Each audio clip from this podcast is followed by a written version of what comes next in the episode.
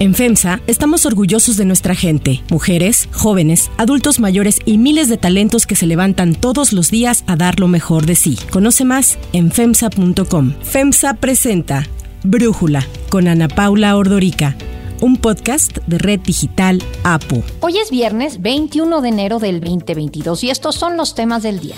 López Obrador se reunió con la secretaria de Energía de Estados Unidos con quien habló sobre la política energética de México. Un juez ordena a la Fiscalía General de la República abrir una investigación en contra de Hugo López Gatel por las omisiones en que ha incurrido en el manejo de la pandemia y que ha generado más de 300.000 muertes. Este fin de semana se disputan cuatro juegos de la NFL para saber qué equipos avanzan y obtienen su pase al Super Bowl. Dan un adelanto del que califican será el show más épico del medio tiempo. Pero antes vamos con el tema de profundidad.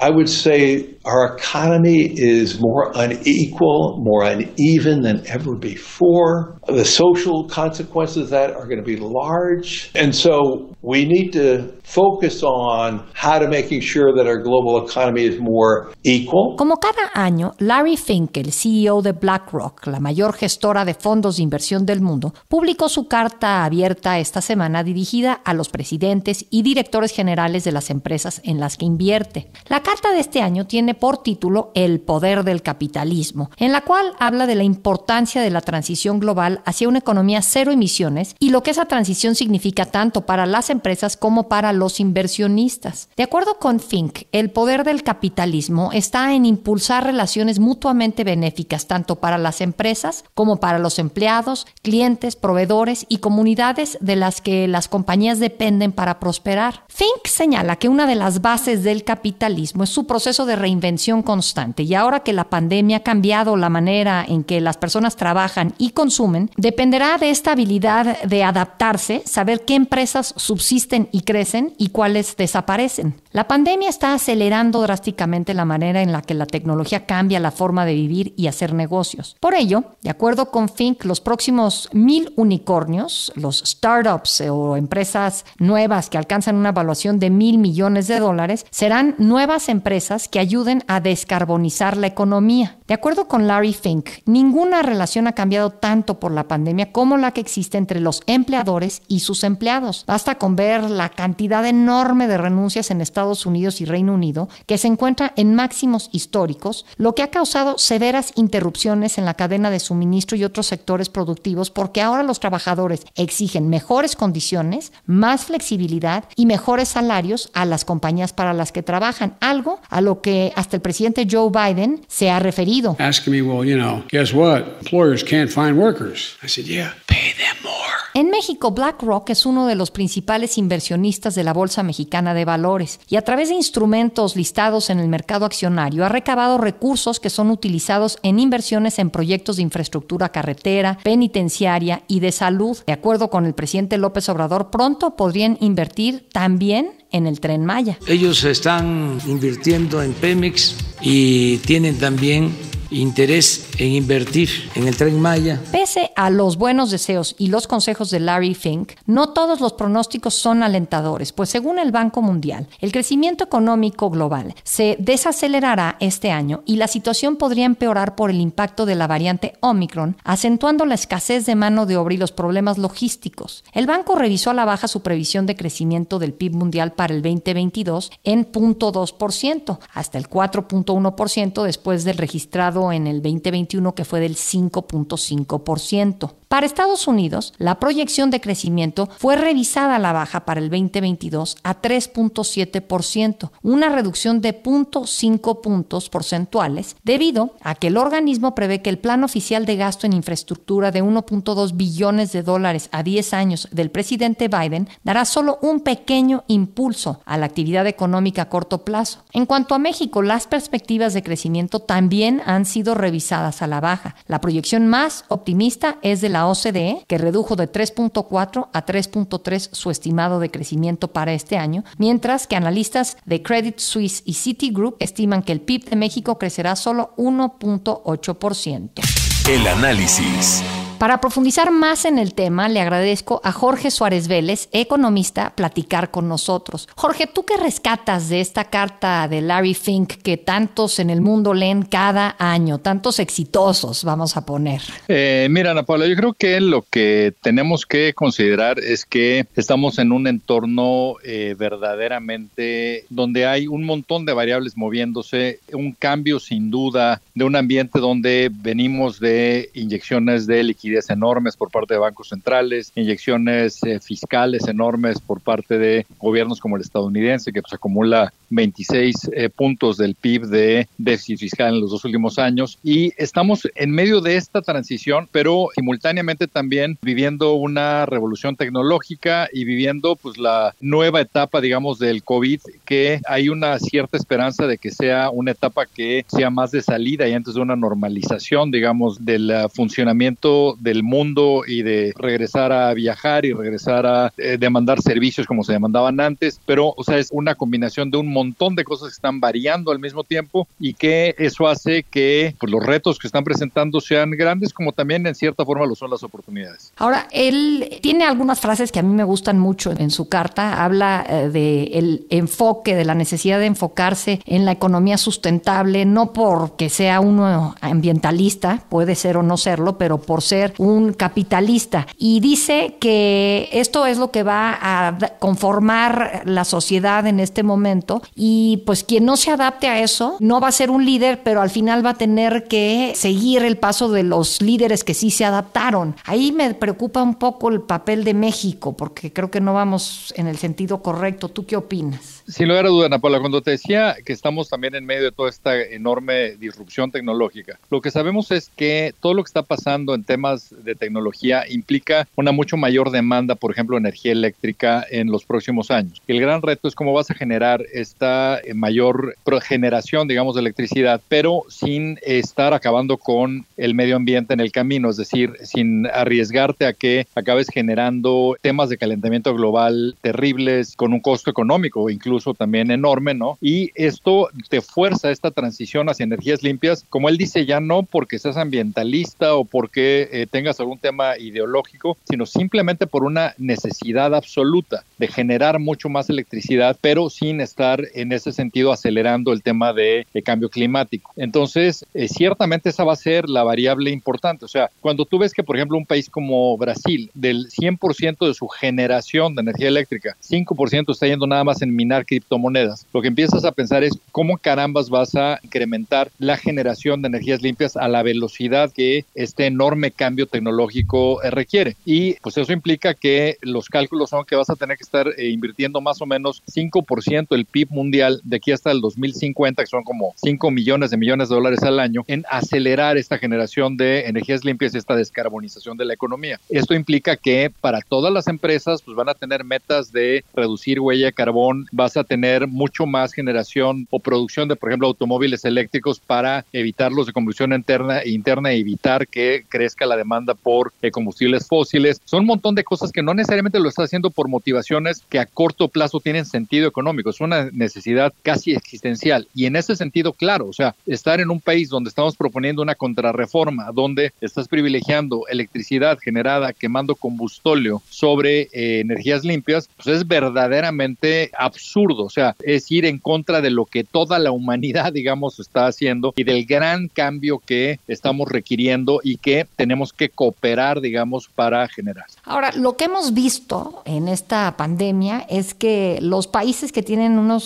sistemas y unas instituciones robustas han podido funcionar durante la crisis y que los países resilientes han podido regresar a la normalidad bastante rápido. ¿Cómo ves a México ahí y qué tenemos, Jorge? Creo que ahí es una comparación difícil porque lo que hemos visto es que países más eh, desarrollados o más industrializados que tienen mejor acceso a mercados de capital pues han podido hacer enormes inversiones fiscales que les han permitido eh, reducir el impacto de la crisis mucho. Lo ves en el caso de Estados Unidos que pues decreció, si mal no recuerdo, el año antepasado algo así como 3.8%, entonces México decreció más de 8%, ¿no? Y Estados Unidos ya el año pasado se recuperó más de 5% y México probablemente va haber crecido algo así como 4.8%. O sea, ciertamente el impacto económico en economías menos desarrolladas ha sido enorme y creo que el gran tema aquí va a acabar siendo qué va a hacer un país como México para eh, volver a traer los niveles de inversión que necesitará para acelerar el crecimiento. Yo creo que uno de los problemas más grandes que está generando México es que ante la enorme caída en la inversión, tanto pública como privada, hemos reducido fuertemente nuestro crecimiento potencial. Es decir, aún haciendo todo bien, digamos, y a, a ocho cilindros, ya el crecimiento máximo que alcanza una comunidad con la mexicana anda por ahí del 2% o igual un poco bajo. Entonces, el gran reto que enfrentamos es cómo vamos a hacer para incrementar ese crecimiento potencial y eso pasa por hacer mucho mayor inversión, tanto pública como privada, pero particularmente pasa por eficientar la inversión pública, es decir, hacer inversión en infraestructura que realmente sea relevante, no refinerías y trenes en medio de la selva, ¿no? En sentar las bases para incrementar inversión privada, nacional y extranjera, lo cual pasa por tener reglas claras, tener más Estado de Derecho, invertir más en seguridad, tener una fuerza laboral mejor educada. Y yo creo que en todo eso es en lo que nos está haciendo falta invertir. Y yo creo que es de tal magnitud, digamos, la necesidad que tenemos de reactivar nuestra economía y volver a iniciar el crecimiento, que yo creo que eso es probablemente el mayor incentivo que tendremos para empezar a hacer las cosas juntas, para empezar a eh, meterle mucho más racionalidad a nuestra política económica y tratar de volvernos un destino de inversión que nuevamente vuelva a ser atractivo porque hoy claramente no lo somos. La pregunta del millón, la preocupación por la inflación, Jorge, a nivel mundial y en México. Creo que a nivel mundial me considero dentro del campo que cree que estamos viendo eh, una presión inflacionaria que es más temporal que permanente. Yo creo que si vemos lo que está pasando con cadenas de valor, yo esperaría que las cadenas de valor se empiecen a normalizar en el segundo semestre de este año. Si vemos lo que está pasando con el mercado laboral en países como Estados Unidos, donde hay una enorme falta de trabajadores porque resulta que muchos de esos trabajadores tienen buen dinero ahorrado por todo el estímulo fiscal del año pasado, pues ese ahorro se les va a empezar a acabar y van a empezar a regresar al mercado laboral normalizándolo también. Pero particularmente, Ana Paula, si vemos el cambio fiscal en Estados Unidos del año pasado a este, es más o menos un cambio como de 7 puntos del PIB. Es decir, lo que mucho de lo que se inyectó el año pasado, que inyectó el fisco, ahora viene una desinyección, es decir, viene una presión recaudatoria mayor cuando ahora sí el gobierno no está gastando más. Incluso si pasara el programa de infraestructura de Biden, el Build Back Better, que parece poco probable que pase, aún en ese caso el gasto no va a alcanzar a compensar, digamos, esa contracción fiscal que estamos viendo. Entonces yo creo que la caída, por ejemplo, económica en China, el que eh, van a tener menor capacidad para demandar commodities, hay una serie de factores ahí que creo que van a hacer que la presión inflacionaria empiece a reducirse en la segunda mitad del año. Ahora, habiendo dicho eso, yo creo que para un país como México va a ser un poco más complicado, porque dentro de otros, eh, otras condiciones, creo que algo que es posible es que conforme veamos que las tasas de interés en Estados Unidos se incrementan, parecería lógico que pudiéramos ver una mayor depreciación del peso, o sea, no una devaluación de golpe ni mucho menos, pero sí una gradual depreciación que vaya reflejando que hay capitales más interesados en invertir a tasas más altas en Estados Unidos. Y yo creo que en ese sentido, para México, algunos de los componentes de la inflación creo que van a ser un poco más complicados de lidiar con ellos. Jorge Suárez Vélez, muchísimas gracias por platicar con nosotros. Si te gusta escuchar Brújula, te invitamos a que te suscribas en tu aplicación favorita o que descargues la aplicación Apo Digital. Es totalmente gratis y si te suscribes será más fácil para ti escucharnos. Además, nos puedes dejar un comentario o calificar el podcast para que sigamos creciendo y mejorando para ti. Hay otras noticias para tomar en cuenta. 1. Energía. Durante su participación en el Foro 2 del Parlamento Abierto sobre la reforma eléctrica que se realiza en la Cámara de Diputados, el director general de la CFE, Manuel Bartlett, volvió a acusar a los privados de pretender apropiarse del sistema eléctrico nacional. El presidente López Obrador en su iniciativa de reforma constitucional afirma que su principal motivación para la reforma es simplemente la descripción misma del sistema impuesto en el 2013, cuyo objetivo inocultable es el despojo, la desaparición programada de la CFE, beneficios ilimitados a empresas privadas extranjeras para su apoderamiento del sistema eléctrico nacional. Tal como lo ha venido haciendo en los últimos meses, Bartlett insistió en sus señalamientos hacia las empresas privadas, particularmente las extranjeras. Dijo que son las culpables del detrimento de las finanzas de CFE Bartlett enfatizó que la CFE no es enemiga de las energías limpias como se ha acusado. La transición verdadera requiere una política de Estado, movilizar recursos, generar tecnologías y esta política está garantizada en... Pese a que se había anunciado la presencia de diversos líderes del sector privado en el foro con figuras como Carlos Salazar, presidente del Consejo Coordinador Empresarial, solo fue el presidente de la CONCAMIN, José Abugaber, como único representante de la IP al evento para responder a Bartlett. Al respecto, el CCE explicó que la ausencia de su presidente Carlos Salazar se debió a que 10 minutos antes del evento los diputados cancelaron el esquema híbrido y era el formato que había informado el CCE que utilizaría Salazar ya que se encontraba fuera de la Ciudad de México. En su turno, Abu Gaber afirmó que la participación de los particulares en el sistema eléctrico ha evitado apagones en beneficio de los mexicanos. Defendió que el autoabastecimiento de energía eléctrica es totalmente legal. El 70% del crecimiento de generación en los últimos 30 años fue hecha por el sector privado. Yo digo que si lo hubiera hecho CFE, no sé si tendríamos luz en este momento. El presidente de la CONCAMIN indicó que si bien están en contra de la reforma, están conscientes de que pueden realizarse ajustes al esquema actual con el que opera la industria eléctrica. Nosotros no somos quien. Se aplique la ley, si algo está mal, que se corrija. El foro se llevó a cabo previo a la visita de la secretaria de Energía de Estados Unidos, Jennifer Granholm, quien llegó ayer a la Ciudad de México. Y como parte de su agenda se reunió con el canciller Marcelo Ebrard, con quien habló sobre temas como electromovilidad, energías limpias, transición energética y cambio climático. Mexico has such an enviable and amazing series of clean resources that we want to talk about. Más tarde, Granholm se reunió con el presidente López Obrador en Palacio Nacional, quien adelantó que el tema central de la plática sería el planteamiento de la política energética que se tiene en nuestro país. Se espera que hoy se ofrezcan detalles sobre lo conversado. Agradecerle porque han sido respetuosos de la política independiente en materia de energía.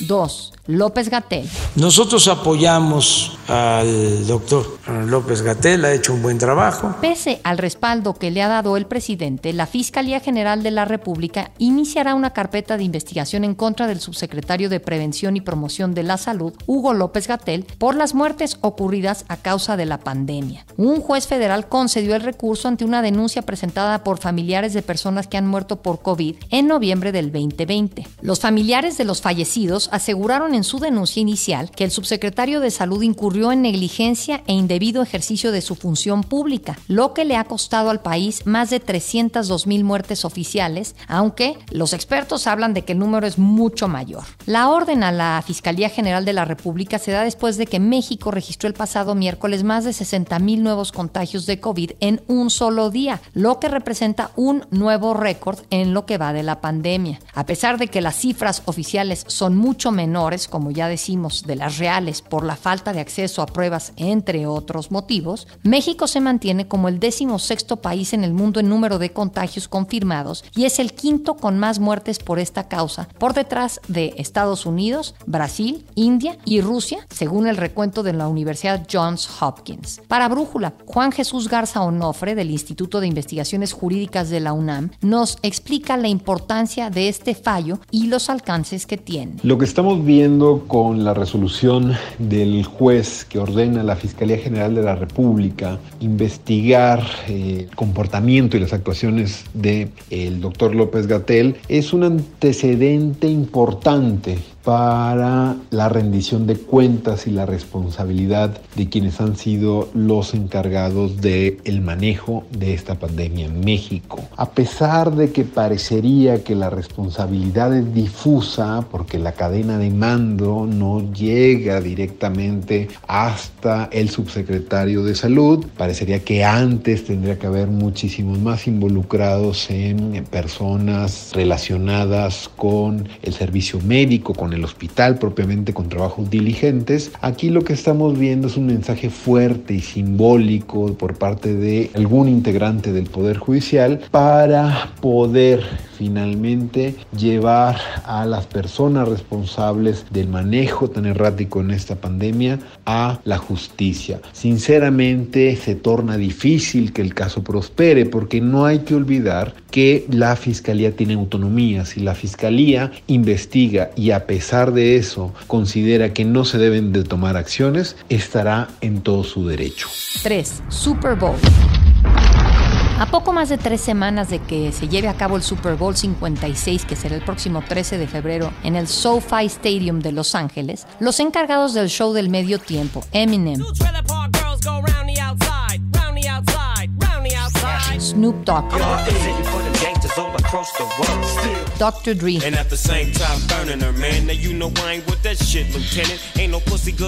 Kendrick Lamar y Mary J. Blige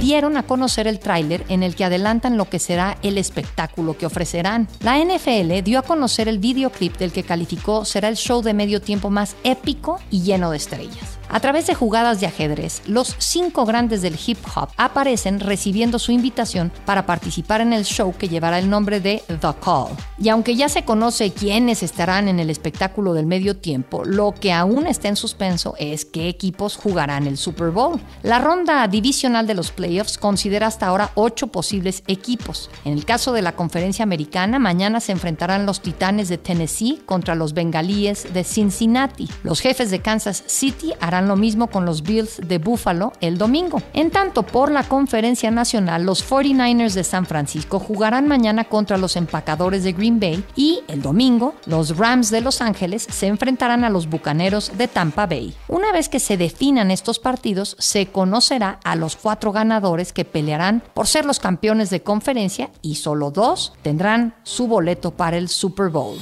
Yo soy Ana Paula Ordorica. Brújula lo produce Batseba Feitelson. En la redacción, Ariadna Villalobos. En la coordinación y redacción, Christopher Chimal. Y en la edición, Omar Lozano. Los esperamos el lunes con la información más importante del día. Que pasen un muy buen fin de semana. Oxo, Farmacias ISA, Cruz Verde, Oxo Gas, Coca-Cola FEMSA, Invera, Torrey y PTM son algunas de las muchas empresas que crean más de 245 mil empleos tan solo en México y generan valor como parte de FEMSA. FEMSA presentó Brújula con Ana Paula Ordorica, un podcast de Red Digital APO.